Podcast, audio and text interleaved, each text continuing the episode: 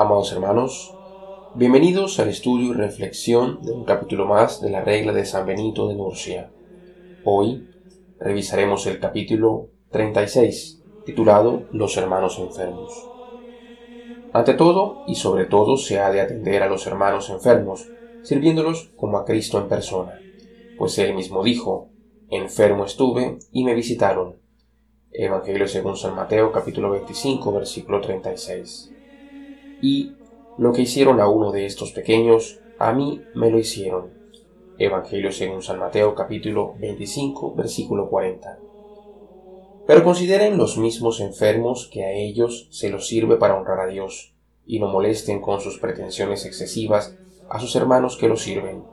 Sin embargo, se los debe soportar pacientemente, porque tales enfermos hacen ganar una recompensa mayor. Por tanto, el abad tenga sumo cuidado de que no padezcan ninguna negligencia.